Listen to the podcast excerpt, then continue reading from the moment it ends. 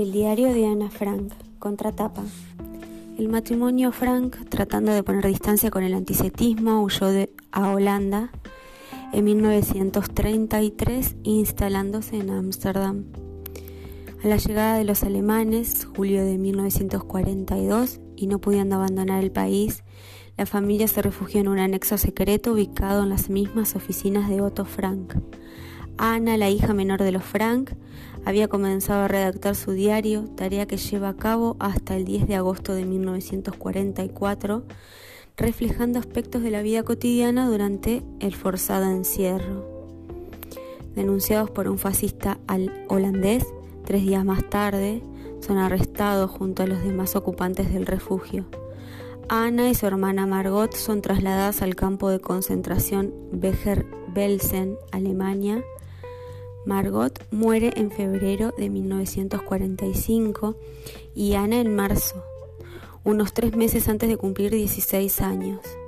Otto Frank, su padre y único sobreviviente, publicará el diario de Ana en idioma alemán en 1954. El fragmento que voy a leer es del miércoles 31 de mayo de 1944.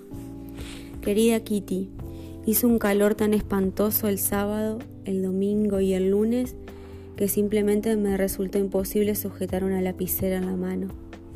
Por lo tanto, no pude escribirte. Las cañerías volvieron a fallar el viernes y fueron arregladas el sábado. El señor Coffins vino a visitarnos por la tarde y nos contó un montón de cosas sobre Corrie, entre otras que está en el mismo club de hockey que Josie. El domingo vino Eli para asegurarse de que no habíamos recibido ninguna visita indeseada y se quedó a desayunar con nosotros. El lunes de Pentecostés fue el señor Van Santen quien actuó como guardián del escondite y finalmente el martes fue posible abrir nuevamente las ventanas. Pocas veces hemos tenido un Pentecostés tan agradable, cálido, hasta podría decirse caluroso. El calor que hace en el anexo secreto es terrible. Te describiré brevemente estos días sofocantes mediante ejemplos de las quejas que surgen. Sábado. Qué día hermoso, qué tiempo perfecto, dijimos todos por la mañana. Ah, si no hiciera tanto calor, exclamábamos a la tarde cuando se cerraban las ventanas. Domingo. Este calor es decididamente insoportable. La mantequilla se está derritiendo, no hay un solo lugar fresco en toda la casa, el pan se está poniendo tan seco, la leche se vuelve agria, no es posible abrir las ventanas y nosotros, desdichados, proscriptos, estamos aquí sentados sofocados mientras otras personas disfrutan del feriado de Pentecostés. Lunes, me duelen los pies, no tengo ropas más livianas. No puedo lavar los platos con este calor. Todo esto dicho por la señora Van Damme fue extremadamente desagradable.